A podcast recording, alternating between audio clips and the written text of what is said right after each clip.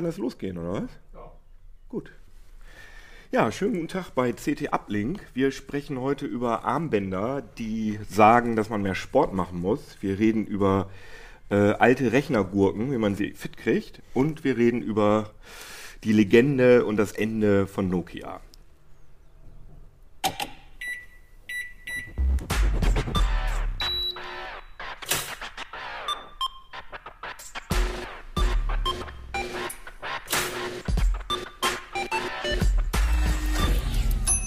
CT Uplink. Ja, herzlich willkommen in den Katakomben der CT-Redaktion, in der wir hier unsere Sendung drehen, genau. Äh, mein Name ist Jan Kino Jansen und mit mir heute dabei sind Volker Brigleb, Nico Joran von der, äh, vom Ressort Audio Video. Genau, sag nochmal, wo du herkommst. Ich bin aus dem Newsroom und mache Heise Online. Okay. Und Benjamin Benz aus dem Hardware-Ressort. Genau, und wir reden heute über Themen aus der 11 2014, aus der CT-Ausgabe 11. Und das ist, wie man sieht hier, kann man das sehen? Ja, die 600. Ausgabe. Und was mir gerade aufgefallen ist, wir haben unser Layout auf dem Titelbild sogar so ein bisschen geändert. Ne? Sonst sind hier immer so die Titelsachen hier und jetzt ist es hier. Also ganz besonders, 600. Ausgabe, sind auch viele Aktionen Wird so schnell drin. Nicht wiedergeben. Wird so schnell nicht wiedergeben, sind auch viele lustige Aktionen drin, aber da reden wir dann in der nächsten Sendung drüber.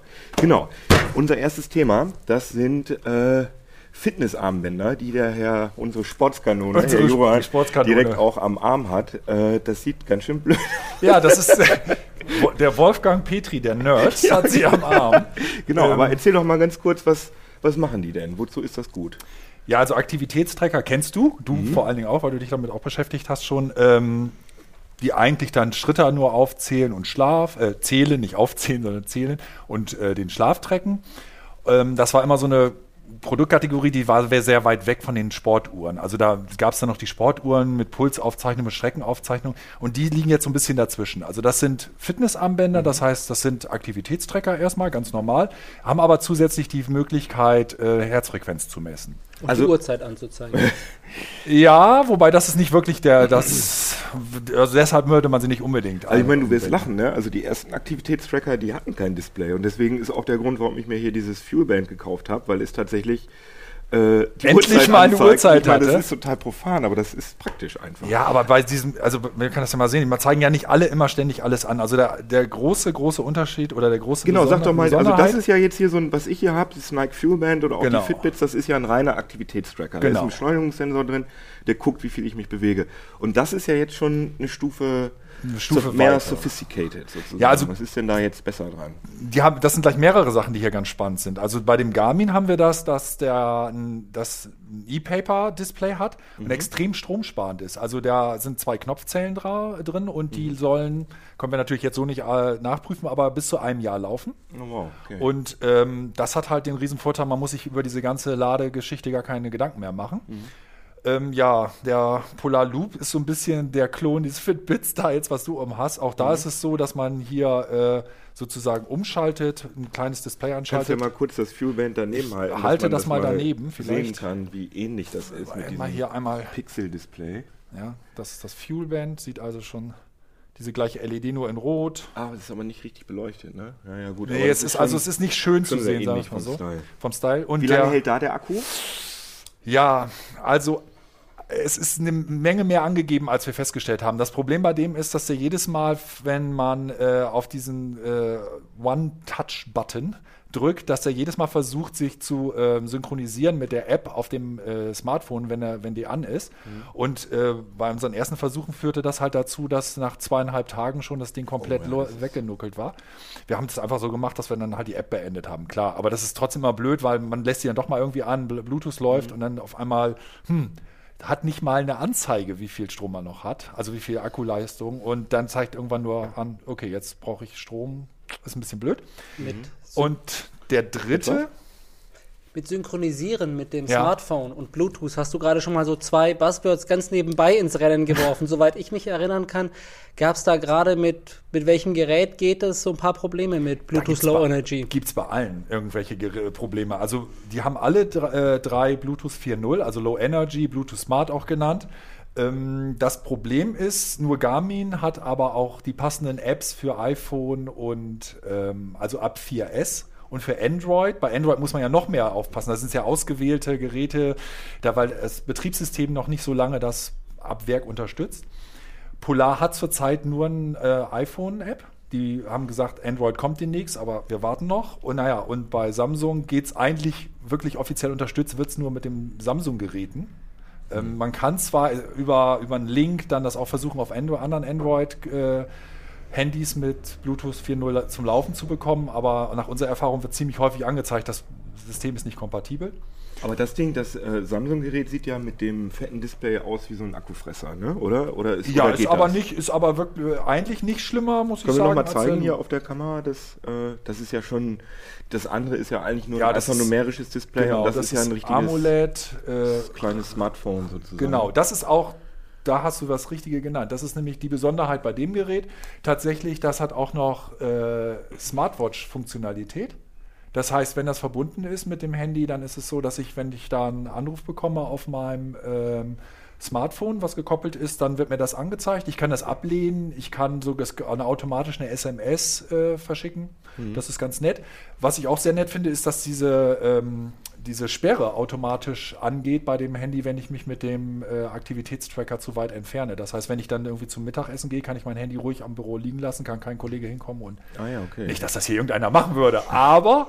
Ja, Aber das ist ja wahrscheinlich wieder so ein bisschen so der typische Samsung-Overkill. Ganz, ganz viele Funktionen und alles ist so ein bisschen nicht so richtig durchdacht. Ja, oder? diesmal witzigerweise nicht. Vielleicht ist das auch das Geheimnis, wo du gesagt hast, diese äh, mit der Laufzeit. Der Witz ist nämlich hier, im Unterschied zu diesen typischen Smartphones der, der Gear-Reihe, äh, Smartwatches der Gear-Reihe, ist es so, dass ich hier keine App installieren kann. Also ich Ah, kann ja, nur okay. das machen, was das Ding mitbringt. Und das führt dazu, dass ich einfach, ist mir wirklich selber aufgefallen, man installiert halt dann nicht das Spiel. Man installiert halt nicht irgendeinen Blödsinn, den man ständig anmacht, sondern irgendwann beschränkt man sich halt wirklich auf diese Grundfunktionalität. Das heißt, Nachrichten kommen rein, äh, irgendwie Anrufe kommen rein und dadurch hält dieser Akku auch. Und haben die dich wirklich motiviert, ähm, dich mehr zu bewegen? Also weil bei meinem Fuelband muss ich schon sagen, da habe ich eingestellt, ich muss irgendwie 2500 Fuel Points oder so erreichen.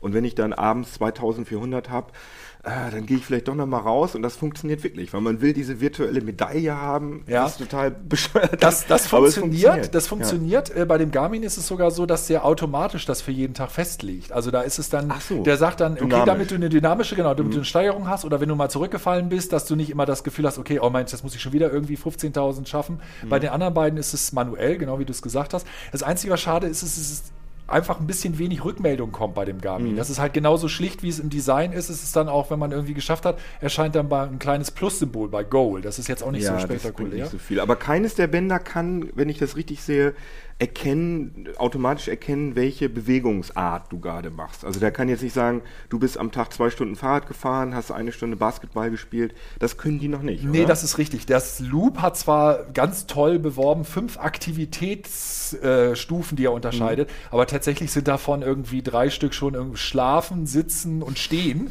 Es ist jetzt nicht so wahnsinnig toll.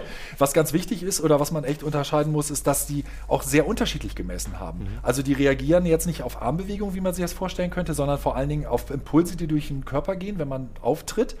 Und ähm, da nimmt einfach der Samsung alles mit. Also er liegt bei locker 20 Prozent über dem Garmin. Da hat man dann das Tagesziel in einer Hälfte der Zeit erreicht. Okay, die Hängt das- Genauigkeit ist Hängt problematisch. es dann auch noch davon ab, wie fest ich das Armband drum habe, ob ihm da jetzt, wie sehr ich geschwitzt habe, ob ihm da jetzt ein Impuls verloren geht oder ob man rechts den oder direkt. links? Rechts oder links ist ganz wichtig. Das muss man, äh, weil man zum Beispiel es an einer Fall auf der Seite trägt, wo man die elektrische Zahnbürste am Morgen benutzt. ist es so, dass man auch sehr schnell an das Ziel kommt. Man kann die Dinger auch auf eine Waschmaschine legen. Auch Da eine Waschmaschine gute geht auch. gemacht. Besser nicht hinein. Nee, was auffällig ist, ist, dass der Garmin eben nicht so sensibel eingestellt ist. Das heißt, der ist super draußen, macht das alles toll, aber wenn ich jetzt zum Beispiel auf Strümpfen zu Hause rumlaufe, ist mir aufgefallen, oh, da zählt er ganz häufig Ah, okay. nicht. Beim Polar haben sie ein bisschen feiner eingestellt und das führt eben dazu, dass er sich auch mal irritieren lässt, wenn sozusagen mal irgendwas kommt, wo ich gar nicht so viel gemacht habe. Schon ist es für ihn Schritt. Und Samsung ist, glaube ich, in dem Moment, wo man auf das Gerät guckt, wird das als Schritt gezählt. Weiß ich nicht. Aber viele unserer Leser kritisieren bei den Aktivitätstrackern immer, dass man keine Möglichkeit hat, die Daten irgendwie lokal abzuspeichern. Ich sehe richtig, dass die auch alle eine feste Cloud-Anbindung haben, dass man das mit den Hersteller-Servern synchronisieren muss. Oder? Also man kann es wirklich bei dem Garmin und dem Polar ganz klar sagen, das ist so vorgesehen, dass man es entweder mit der App oder mit dem, mit dem Rechner äh, synchronisiert. Und man kann das wunderbar ver- nachverfolgen. Naja, aber man äh, synchronisiert zwar mit der App und dem Rechner, Ja, ja, aber die Sachen werden sagen. immer auf den genau, man kann dann, ne? das, das wäre mein nächster Satz gewesen, man kann dann, Sorry. wenn man, wenn man sich das online anschaut, sofort sehen, oh, ich habe es eigentlich mit der App synchronisiert, aber es ist ja jetzt schon auf dem Rechner Mhm. zu sehen. Ähm, bei Samsung konnten wir das so nicht feststellen, aber da, bei Samsung ist das Problem, es scheint so zu sein, dass alle möglichen Apps auf dieses Gerät, ähm, zu, also auf diesen, diesen Tracker zugreifen können und auf seine Daten. Und da kann ich dann nicht irgendwie ausschließen, dass nicht vielleicht eine andere App das hochlädt. Also wir wissen ja, wir haben Runtastic und andere, die, die alle sich dann irgendwie anbinden an solche Sachen. Und wenn ich das dann benutze, ist eventuell dadurch der, ähm, sind meine Daten dann. Das ist ja sowieso das Problem bei den Aktivitätstrackern, dass die eigentlich alle so ihre eigene, ihr, Ihre ihr eigene eigenes Cloud, Biotop ihr mitbringen. Feld, und, ja. und zum Beispiel bei Fitbit weiß ich, da kann man zum Beispiel auch das tracken, was man gerade isst und Kalorien und dann wird das gegengerechnet und so weiter und so fort. Aber ähm, ich will, will ja nicht in diesem Biotop gefangen sein. Ja. Deswegen denke ich, wird irgendwie die Zukunft wirklich sein, dass die APIs anbieten, dass man hin und her synchronisieren kann. Dass ich theoretisch ein Nike, äh, Nike Hardware benutze, Nike Hardware, aber dafür, was weiß ich, ein, ein Polar, die Polar-App oder so. Ne? Ja, das aber- ist ja das, was Anderer- wahrscheinlich kommt. Oder? Ja, was weiß ich nicht. Andererseits ist das so ein Verkaufsargument für die. Also ich sehe das jetzt bei Polar, ist es zum Beispiel diese ganze Aufbereitung. Das geht jetzt so weit, wenn jetzt jemand da mit den Sportuhren läuft. Du siehst jetzt die ganze Strecke nicht nur bei Google Maps. Jetzt wird inzwischen daraus ein Film gebaut mit den wichtigsten Punkten, wo du gelaufen bist. Wenn die das jetzt zu stark öffnen, dann ist eben immer die Gefahr, dass die sagen, die Leute sagen, oh mein Gott, dann ist ja fast egal, welchen Aktivitätstrecker ich nehme. Ich gehe dann einfach nur zu äh, Dienst XY, solange der das unterstützt und die ganzen Daten kriegt, nehme ich den. Ich befürchte, dass es viel länger dauern wird, bis eben das kommt, dass die, die Hersteller sagen, ja mein Gott, wir können uns eh nicht dagegen wehren, dass die Leute das anders auswerten. Mhm. Und dass viele jetzt hingehen und sagen, wir wollen aber, dass die damit auch punkten mit Ah, unserem ja, okay. Dienst. Ne? Okay, alles klar, Dankeschön. Jetzt reden wir ein bisschen was über was über ein härteres Thema, über ein richtiges CT-Thema, nämlich über äh, Hardware, Hardware aufrüsten. Du hast hier schon, sehe ich, so ein paar Prozessoren mitgebracht. Ich habe einfach mal bei uns ein bisschen in die Wunderkiste des Labors gegriffen. Ich kann mal Soll ich mal nehmen? Ja, Ich nimm du das, das mal doch mal. rüber. Ich habe vor allem auch so ein. Genau, es sind einfach so. Wir haben das, wir haben PCs aufgerüstet und wir haben natürlich den großen Vorteil, dass wir aus dem großen Hardware-Fundus schöpfen können. Das macht einfach auch mal total Spaß. Ich habe auch mal hier so ein Brett mitgebracht und darauf einen uralten PC. Was man hier sieht, ist eigentlich unser PC-Bauvorschlag aus dem Jahr 2008. Wir haben damals den durchaus in einem Gehäuse empfohlen. Der sah damals nicht ganz so roh aus. Wir waren jetzt aber mal so, so frei, ihn zum Thema Aufrüsten, wie kann man den schneller machen, ihn einfach nur so auf ein Testbrett zu stellen. Und ich habe ihn mitgebracht. Ja, sag doch mal, wenn ich jetzt, ich habe jetzt einen Rechner von 2008 und der ist mir zu langsam wenn, und ich möchte 100 Euro ausgeben, was wäre denn da so die allererste, die allererste Sache, die du jetzt da empfehlen würdest? Meine Frage an dich wäre vor allem, wobei ist er denn langsam? Überall. Überall. An der Stelle wird es schwierig, mit 100 Euro was zu machen. Mit 100 Euro kannst du vor allem dann was machen, wenn du mir genau sagst, wobei er langsam ist. Er Dieses- rödelt auf der Platte rum. sag ich Genau, er rödelt auf der Platte rum, das ist wunderbar, das ist die erste wertvolle Diagnose, die du mir lieferst. Es hat aber nämlich überhaupt nichts mit der Platte zu tun. Wenn er auf der Platte rumrödelt, ist der Arbeitsspeicher voll. Das kann man auch unter mit Windows-Tools, mit Windows-Bordmitteln testen. Kann sich anschauen, insbesondere dann, wenn die Auslagerungsdatei viel benutzt ist, ist der Arbeitsspeicher typischerweise voll und Windows verbringt die meiste Zeit damit zu versuchen, irgendwas freizuschaufeln. War auch bei dem Rechner der Fall. Da dauert dann so der Taskwechsel, wenn ich meinen Artikel schreibe und mal eben schnell vom Webbrowser zum Texteditor wechsle. Das dauert dann mal so 30, 40 Sekunden, bevor sich da überhaupt irgendwas passiert. passiert. Also äh, und 4 Gigabyte ist gerade so bei, sagen wir mal, wenn du Windows 8.1 oder so benutzt, ist das, ähm, ist das okay oder äh, sagt, empfiehlt ihr jetzt schon äh, 8? Das hängt davon ab, ähm, von wo du kommst und was du damit machen willst. Ich denke, bei so einem Rechner 2008 bist du typischerweise eher noch so bei 2 Gigabyte. Gerade wenn du damals so irgendwas von der Stange gekauft hast und nicht selber aufgerüstet, da wirkt der Sprung auf 4 Gigabyte einfach Wunder. Das ist wie ein Befreiungsschlag. Danach denkst du, wow, ich kann mit dem System einfach wieder arbeiten, wo du es davor mit der Axt kurz und klein schlagen wolltest. Ähm, die 8 GB, da sind wir dann eher so im Bereich, entweder mache ich was ganz Aufwendiges mit Photoshop, wahnsinnig viele Ebenen, was in der Richtung, oder auch bei manchen Spielen. Ah, ja, Bei okay. Spielen kann es durchaus sein. Bei Spielen ist es aber wahrscheinlich gar nicht eher der Arbeitsspeicher, der dich bremst, sondern die Grafikkarte, Ja, wie klar. Martin sie letzte Woche dabei hatte. Da aber wiederum der Speicher. Wir Mhm. hatten, vielleicht zeigst du es mal, Achim, im Artikel ein schönes Bild rausgesucht von einem modernen Spiel, Battlefield 4. Da war der Speicher der Grafikkarte voll und dann passiert ein ganz lustiges Phänomen. Battlefield vergisst schlicht und ergreifend die Hauptdarsteller zu rendern. Oh, unangenehm. Das heißt, die Szene ist im Prinzip noch da, es ist nun niemand, weder Gegner noch, noch man selbst irgendwie drin, man kann nur noch durch die Gegend laufen. Ah ja, okay. Also äh, du, aber lass uns mal ein bisschen von Spielen weg, sondern einfach bei so einem Office-PC, weil ich glaube, das ist so die Standard oder halt zum Surfen so die Standardanwendung.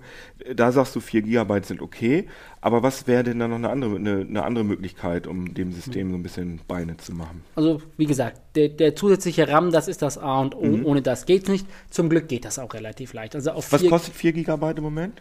Das hängt ein bisschen davon ab, wie alt es ist, aber sagen wir mal, mit 30 bis 40 Euro bist du auf jeden Fall dabei. Wenn das System neuer ist, ist es billiger. Wenn es älter ist, zahlst du einen leicht kleinen Aufschlag dafür. Aber in der Größenordnung ist das kein Problem.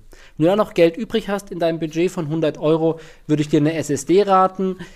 Ähm, 120 Gigabyte SSD kriegst du mittlerweile für 60 Euro. Für 90 Euro kriegst du sogar schon 240 Gigabyte. Und das macht gerade beim Programm Start, aber auch beim Laden von Dokumenten oder so nochmal richtig was aus. Also für die, wir sagen so schön, Schwuppdizität, gefühlte Geschwindigkeit, macht das nochmal wahnsinnig was aus. Viel mehr als Prozessoren oder so. Und ähm, das funktioniert auch problemlos bei Notebooks, also mit RAM und SSD oder gibt es da dann Probleme? SSD geht meist auch beim Notebook. Da muss man dann unter Umständen ein bisschen tricksen. Es gibt aber auch noch kleinere Formate.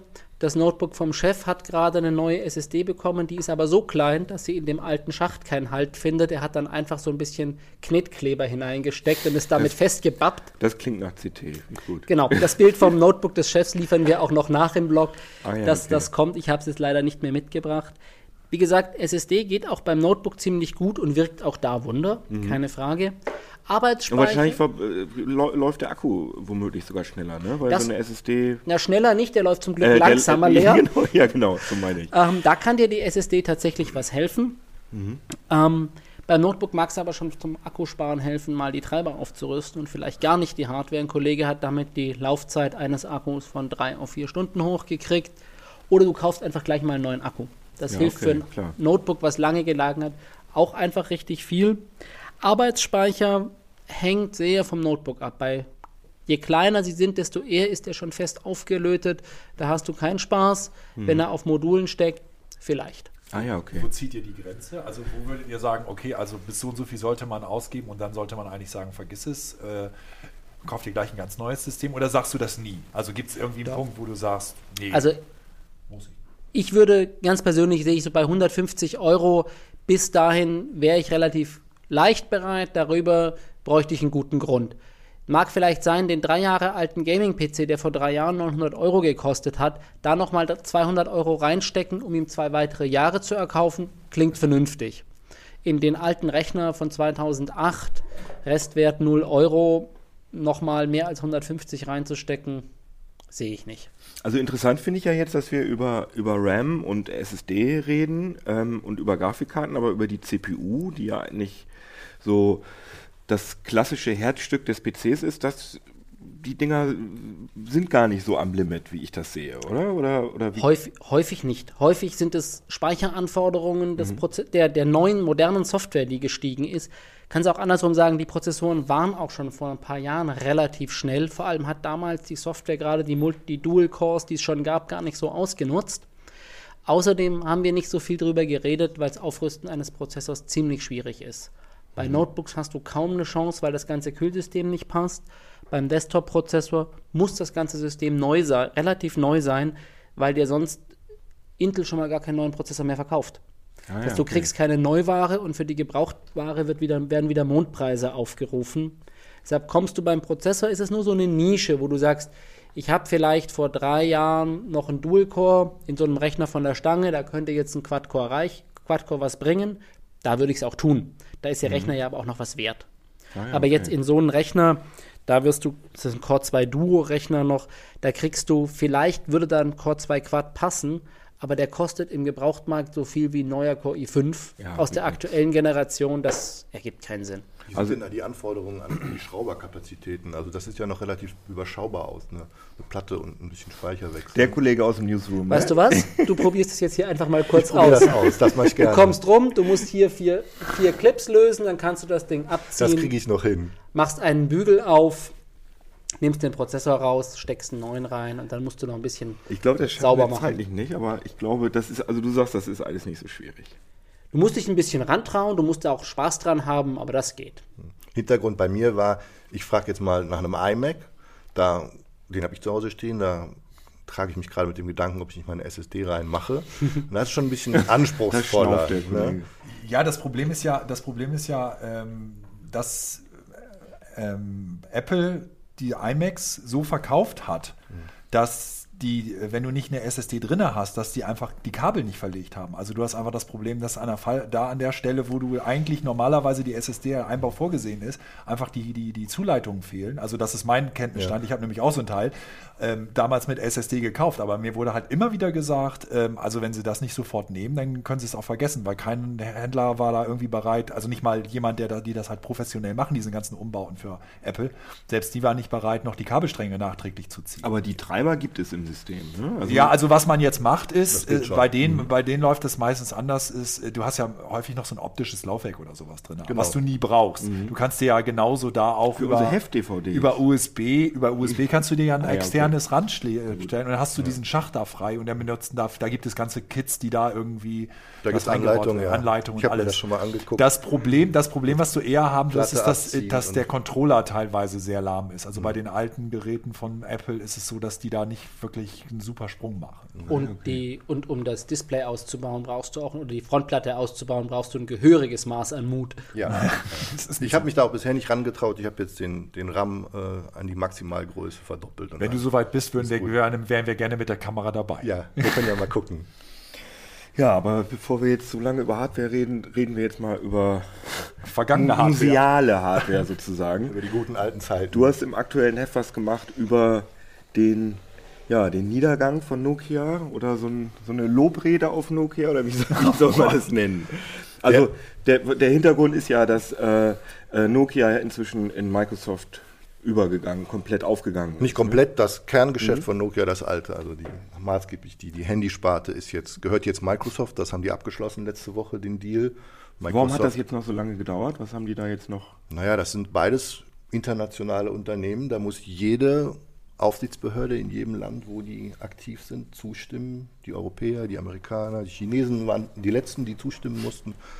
Und dann gibt es dann zum Beispiel in Indien noch Probleme mit einer Fabrik und, und den Finanzbehörden. Und dann hat das ein bisschen länger gedauert, als es eigentlich sollte. Das haben sie es erst letzte Woche abschließen können. Und damit ist was, was bleibt jetzt noch von Nokia? Also Nokia hat ja irgendwie angefangen als Gummistiefel. Ich habe auch gedacht, Gummistiefelfirma was und ist dann mit die berühmten Gummistiefeln? Gummistiefel, Genau. ja. Natürlich, also Nokia ist gegründet worden 1865, das war eine, eine, Fa eine Fabrik, eine Papiermühle im Prinzip und ähm, Teil eines Industriekonglomerats, wo eben auch ein Gummiwerk und ein Kabelwerk drin waren. Und ähm, die haben auch Gummistiefel hergestellt. Und es gibt heute noch einen, einen Reifenhersteller, der heißt Nokia, und das ist eine, auch eine ehemalige Ah ja, aber wa was bleibt jetzt nach dieser, nach dieser Microsoft-Übernahme? Was, was bleibt jetzt noch? Also was wird Netzbetreiber, also Netzausrüster, das ist Nokia Systems and Networks, heißt das jetzt. Früher ist das Nokia Siemens Networks. Das bedeutet also irgendwelche. Die bauen Mobilfunkantennen, die bauen äh, komplette Netzwerke für Auftrag. Die sind, das sind so eine der, der vier großen Netzausrüster der Ja, Welt. okay.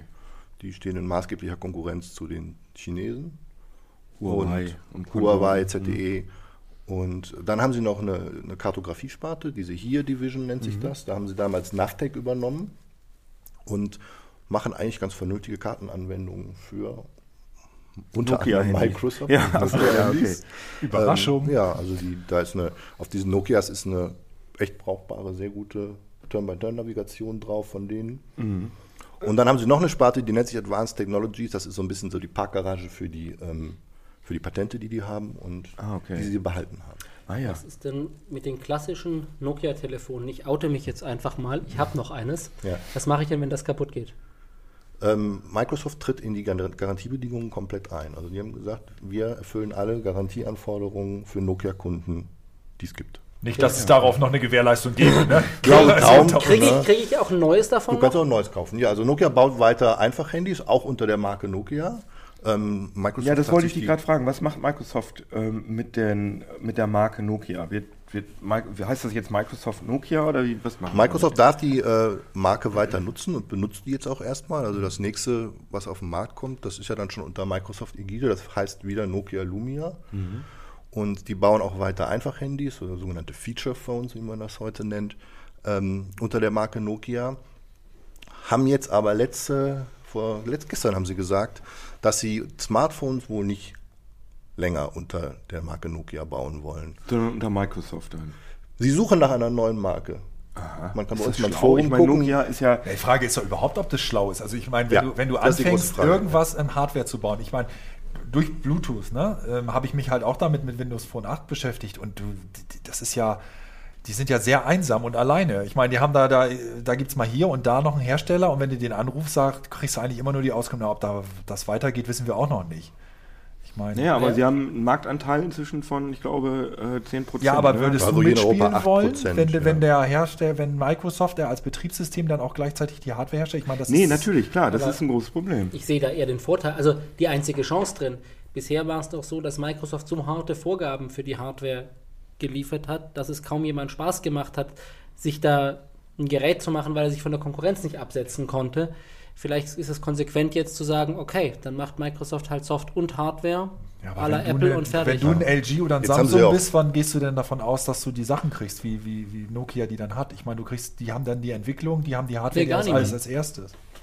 Finde ich schwer. Ja, ich finde das auch. Lizenz, also Lizenzgebühren nehmen sie jetzt ja nicht mehr für ihr Windows Phone. Also die, da wollen sie mehr Leute offensichtlich auf die Plattform bringen, mehr Ja. Hersteller. Ähm, ich frage mich, ob das aus Marketingperspektive auch so eine schlaue Idee ist, auf Nokia zu verzichten, was in Europa so eine wirklich gut beleumundete Marke ist. Unbedingt. Also jeder sagt, also ich kann mich auch noch daran erinnern, als, als die Gerü Gerüchte kamen, dass Nokia ein Android-Telefon machen will, da haben alle gesagt, oh, endlich ein Android-Telefon mit ordentlicher Hardware und nicht mehr diesen Plastikkram. Also weil die Dinger waren ja robust. Wir haben ja auch einen ganzen Haufen liegen Ja. und die äh, funktionieren, das das äh, funktionieren vermutlich alle noch. Und Ja. wenn ich jetzt äh, mir vorstelle, so die ersten Android-Handys von, ich will jetzt keine Marken nennen, aber äh, die haben vielleicht so anderthalb Jahre durchgehalten und dann war der An- und Ausschaltknopf kaputt oder so. Und das war ja schon bei Nokia, das waren ja so richtige Arbeitstiere. Also Ja. ich hatte ein 6310i, Ja. das funktioniert noch. Und das 7110, dieses Matrix-Handy, haben wir jetzt leider nicht hier. Das ist leider Äh, nicht dabei, ja, schade. Das, diese Banane zum Ausziehen, das war auch ein ziemlich geiles Ding. Das Ja, also Hardware, auch die neuen äh, sind wirklich, ich finde die von der Hardware und von der Verarbeitung und vom Design, brauchen die sich vor diesem ganzen Korea und China Android-Gewese nicht zu verstecken. Nee, glaube glaub ich dir. Ich finde ja dieses Fanboy. Ding hier so genial, weißt du? Ja, das ist ein Was sehr schönes, das? das? ist das erste Internet-Tablet, nannte Oh. sich das damals von Nokia, das ist von 2005. Und ähm, da ist tatsächlich äh, so ein Maemo-Vorgänger, das nannte sich, glaube ich, ähm, Tablet OS 5, 2005 drauf. Das ist äh, eine Linux-Variante auf, auf Debian. Oh, das ist witzig. Und da kann man, da kann man tatsächlich im Internet mit surfen. Das funktioniert auch heute noch. naja, also mit den, ein bisschen langsam. mit den Symbian-Handys, äh, also vor der Smartphone-Revolution, Ja. konnte man auch im Internet surfen, aber das war Pain in the Ass. Das hat wirklich keinen Spaß gemacht. Ja, und, ja. Und also Nokia konnte wirklich keine Software. Also das hat alles nicht funktioniert. Und wenn du, wenn du versucht hast, deine, deine Kontakte irgendwie zu exportieren, also ich, also ich kann mich daran erinnern, dass ich wirklich Das öfter war- geflucht ja. habe. Ich glaube, Nokia hatte ähm, die Probleme schon bevor das iPhone kam. Man sagt ja immer, das iPhone hat irgendwie im Prinzip Nokia und alle anderen gekillt. Und natürlich war das iPhone waren 2007 vorher, war ein Riesenkatalysator, weil Apple als erster halt geschnallt hat, wo die Reise mit diesen Plattformen hingeht. Mhm. Und weil, also ich meine, technisch war das iPhone damals ja nicht gerade konkurrenzfähig. ne? Ohne, Nee, nee, ohne. UMTS und äh, kein Copy and Keine, Paste keine. Videofunktion, Ja, und, entsinne. Ja. Ähm, aber die haben halt verstanden, diese Integration von, von Musik und Software und Apps und das, aber was hat Nokia kaputt gemacht? Also was, was würdest du sagen? die sind damals zu groß gewesen. Also wenn man sich mit Leuten bei Nokia unterhält, dann erzählen die oft so von den alten Zeiten. Da gab es dann Mitte des ersten Jahrzehnts irgendwie ein Heer von Vice Presidents und Senior Vice Presidents, lauter so Provinzfürsten, die dann irgendwelche Geschichten entwickelt haben, die ähm, sich gegenseitig ihre Entwicklungen nicht gezeigt haben, geneidet haben. Da ist eine Menge versackt an Potenzial, einfach aus Managementfehlern. Ja, weil sie sich wahrscheinlich auch ihrer Rolle zu sicher waren und Ja, ähm, unglaubliche ja. Gewinne halt, eingefahren haben. Die haben halt den Markt von oben sich Was die ganze Zeit angeguckt. Also bei Smartphones waren die ähm, jahrelang der unangefochtene Marktführer mit zum, zum weit über 50 Prozent zum Teil. Ähm, und bei Feature Phones sowieso, da sind sie es ja heute noch. Also, ähm, und die haben einfach damals ähm, zu spät reagiert. Und man hat gemerkt, sie haben dann immer versucht, irgendwie umzustrukturieren und dann äh, war dann plötzlich wieder eine neue Division und dann wurden die verschiedenen Gerätebereiche umstrukturiert und das hat alles nicht so richtig gebracht. Sie haben zu lange an Symbian festgehalten, was sich nicht mehr schnell genug weiterentwickeln ließ. Und jetzt? Dann kamen irgendwelche letzten Versuche noch mit Intel zusammen, dieses Maemo zu, zu Migo zu verschmelzen. Ähm, und Hat da ist ein schönes Handy bei rausgekommen, aber ähm, dann kam Steven Elop von Microsoft, hat seine berühmte Rede gehalten von der brennenden Plattform bzw. brennenden Bohrinsel und dann sind sie alle runtergesprungen. Apropos Flops und Microsoft, äh, Microsoft hat ja in der Wüste von New Mexico neulich ein, ein, ein, ein von Microsoft finanzierter Dokumentarfilm ähm, ist da gedreht worden. Und da ging es tatsächlich um, wenn wir gerade bei Flops sind, äh, um ähm, alte Atari-Spiele, die 1983 während der großen Videospielkrise da tatsächlich verklappt worden sind. Und das war die große Legende, dass Atari wirklich da mit irgendwelchen Sattelschleppern hingefahren ist in die Wüste, ihren, ihre ganzen ET-Cartridges da abgeliefert hat und da oben Beton drauf gegossen und fertig. Und man wusste zwar, dass, das, dass da irgendwas passiert ist, aber man wusste nicht genau was. Und das ist ja jetzt gerade rausgekommen. Das wurde ja jetzt von Archäologen, von Spielearchäologen äh, ausgegraben und das stimmt tatsächlich. Und ich fand das irgendwie, Das ist faszinierend, ne? Oder? Das ist schon irre. Also ja, man ja aber man gerne muss, nat- man, muss gewesen, natürlich, ne? man muss natürlich sagen, äh, die Vorgeschichte finde ich aber auch spannend. Das ist, es ist halt wirklich so diese Schieflage, die in die Atari gekommen ist. Also schlechte Zahlen. auch, auch, auch eine Parallele. Auch eine Atari Par- war auch zu erfolgreich, waren sich total genau, sicher. Dann irgendwie der große Schlag und dann soll aus dem Nichts heraus zum Weihnachtsgeschäft 82 soll dann irgendwie der Hit kommen. Und was macht Genau. man, wenn man einen Hit nimmt? Man nimmt eine Lizenz von irgendeinem erfolgreichen Naja, Film. aber das war eine neue Idee damals. Ja, ne? okay, Also, aber- also ich, ich habe übrigens gehört, dass sie, äh, also IT war, IT war die Lizenz, äh, dass sie mehr für die Lizenz bezahlt haben, als der Film letztendlich gekostet hat. Also da haben die richtig in die Tasche. Was, ich weiß nicht, ob das was mir ist. besonders gefallen hat, ist, dass sie aber dann immerhin fünfeinhalb Wochen dem Programmierer gegeben haben. Ja, genau. Hier sehen wir auch das Spiel und es gilt tatsächlich als eines der schlechtesten Videospiele, die jemals produziert worden sind. Das habe ich auch gedacht, aber ich habe mich heute mal 20 Minuten damit beschäftigt und ich habe die Anleitung vorher gelesen, was man früher halt nicht gemacht hat bei den Spielen. Und so schlecht ist das gar nicht. Das war relativ äh, innovativ, weil ähm, Wobei es auch Wo Bugs liegt, haben jetzt, soll. wo liegt jetzt genau die Innovation? Also, er läuft von links nach rechts. ja, du musst Du, genau sammelst, du sammelst drei Teile eines Telefons Genau. zusammen, mit denen du Ein dann nach Hause telefonierst. Eines Nokia-Telefons. und es laufen dann immer so FBI-Agenten rum und die äh, Ärzte habe ich gesehen. Bei mir sah Ärzte, einer aus wie ein Arzt. Wissenschaftler, Wissenschaftler, Entschuldigung, Entschuldigung. Und die tun dich dann in so ein Haus und dann musst du von wieder da anfangen. Aber es gibt zum Beispiel überhaupt keine Gewalt in dem Spiel, was ich ganz gut finde. Man Die, kann die nicht bitten schießen. dich freundlich in das Du, wirst, du, du kannst Nehmen- nicht anders, du wirst mitgenommen. Genau, du wirst so und dann nehmen die die, die äh, Telefonteile Gewaltlos. wieder weg, gewaltlos und, und so weiter und so fort. Aber das Spiel war, ist halt in fünf Wochen entwickelt worden und ist tierisch buggy gewesen. Man hat auch gerade gesehen in dem Video, E.T. war grün und also im Film habe ich den nicht grün in Erinnerung, sondern der war so bräunlich eher. Und es gibt jetzt, äh, gerade erst 2013 rausgekommen, zumindest äh, soweit ich da informiert bin, haben also Leute äh, sozusagen dem Hex-Editor äh, das Spiel gepatcht, haben also die, die Farbe der äh, IT-Spielfigur angepasst und haben die, die Und jetzt wird es der nächste Teil von Halo. Aber das ist noch ein Gerücht. Ja, genau. Genau, das wird dann der nächste Teil von Halo. Aber äh, habt ihr das mal gespielt? Hattet ihr so einen Atari 2600? Oder? Ich hätte sehr gerne einen 2600 gehabt damals, aber meine Eltern fanden das böse. Oh, okay. Ja, Warum? ich war, ja, das E.T. war, halt- habe ich doch gerade gesagt, komplett ganz friedlicher E.T. Den Film durfte Äh, ich auch ja. sehen, aber Computerspiele, das war halt für so eine, sagen wir mal, Post-68er, linksliberale Familie dann doch ein bisschen zu viel. Ah, okay. Aber ich habe das immer bei Freunden sehr gerne gespielt und auch die ganzen anderen Racing-Games und diese, ja, diese super Analogspiele, wo man im Prinzip nur so durch so zwei Striche immer fährt mit so einem Ja, kleinen. hat gereicht, ne? Und Ja, durftest du dann wenigstens geil. Star Wars gucken? Ja, natürlich. Weil das ja jetzt auch gerade Ja. Der große, das große Thema Das ist. Thema. Äh, Wo Hollywood es ja bestimmte Star Wars gibt, die man lieber nicht gesehen hätte, aber Nee, es gibt jetzt den siebten Teil, also aber das war ja sowieso schon bekannt, aber jetzt ist ja gerade der große Hype im Netz, dass ähm, Hollywood die Besetzung vom siebten Teil bekannt gegeben hat. Und ich weiß, habt ihr das verstanden, warum alle so eine Welle davon machen? Ich meine, ist ja irgendwie klar, dass da Schauspieler mitspielen. Also ich halte das so ein bisschen für auch für eine reine Marketingnummer, dass da die alten Recken noch mit mal reingenommen werden, damit halt irgendwie nicht nur die Kids da reingehen, sondern auch noch wir mit unseren Kids. Und Hast du mal Mark Hamill angeguckt? Ich nehme davon, Ja. gehe davon aus, dass die Hälfte des Budgets für also ich bin darauf ja drauf geht, nur ihn ansehbar zu machen. Ah, hier haben wir auch das Foto, genau, da kann man. Ja. Und ich fand es auch sehr interessant, dass Chewbacca äh, der Darsteller es auch ist. Und ich frage mich die ganze Zeit gefragt, ob der jetzt graue Haare hat. Also der, und vor allen Dingen, ob der dann auch so geht, so leicht mit Rheuma oder so. Total klasse. Also ich bin Ja. ja, seit, seit Indiana Jones and the Crystal Skull der Überzeugung, dass Harrison Ford keine Actionfilme mehr machen sollte. Doch vielleicht ist mal ins ernste Fach Ja, du hast ja auch heute so. auf Facebook Rollator Rebels geschrieben. Also Ja. Das hast du bestimmt irgendwo abgeguckt, oder? Nein, ich bin auch total kreativ. Oh, nicht schlecht. Und Max von Sydow spielt mit. Wie alt ist der? 100? Oh ja, irgendwie so irgendwas um den Dreh, ja.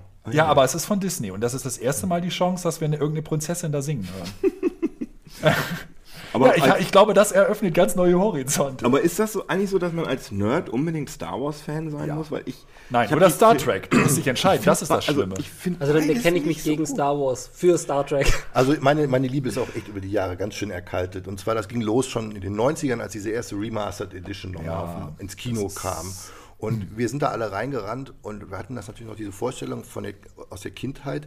Und ich fand das dann doch eher so ein bisschen unterkomplexe Geschichten. und Ja. Was? bin da nicht mehr so richtig mitgegangen. Also der zweite hält sich noch ganz gut, sagt man ja immer, aber so der erste, das war Und dann kam Jar Jar Groß waren aber die Spiele dazu. ja. Ja, aber ich finde es. Rebel Find, Assault, das erste CD-ROM-Spiel. ja, das hat aber doch CD Ja, auch richtig auch X-Wing auch versus TIE Fighter ja, ja, und sowas. ja, Diese, diese. Simulationen, die waren echt der Ja, Hammer. die waren die fand ich super. Direkt über den Todesstern selber fliegen dürfen. Aber wollen wir ehrlich sein, wenn LucasArts und wenn die von vornherein die Lizenz gehabt hätten, wären nie so geile Spiele entstanden wie Monkey Island und was weiß ich was, wenn die wirklich die hätten von Anfang an die Star Wars Sachen machen dürfen. Dann hätten sie nämlich nur das gemacht und der Rest wäre alles Ja, untergegangen. ich meine, die, mussten haben ja, die haben ja die Lizenz dann am Ende so vollkommen ausgepresst mit Lego, Star Wars, Ja, das ist totalen inzwischen, also ich, ich finde es, ich meine, als Heimcineast ist es auch bitter, dass wirklich immer jedes Mal gewartet wird, bis irgendein Medium sich so etabliert hat und dann wird wieder eine Special Edition gemacht und dann kommen wieder drei Figuren und es wird ja auch immer alberner. Also es gibt dann ja wirklich Szenen, wo dann irgendwie plötzlich, was weiß ich, im ersten Teil dann ja mal irgendwas durchgeht oder dann neue Figuren da kommen. Also völlig absurde Handlungsstränge werden da eingeführt. Mit Teil 7 wird alles besser. Alles Wir besser, da wird alles aufgeklärt. Überzeugt. Ja, ja, genau, dann wissen wir Bescheid. Ja, das ist doch jetzt ein schönes Schlusswort. Äh, ich bedanke mich fürs Zugucken und äh, sag Tschüss, ne? Bis zum nächsten Mal. Tschüss. Ciao. Tschüss. Und schönes CT kaufen. CT Uplink.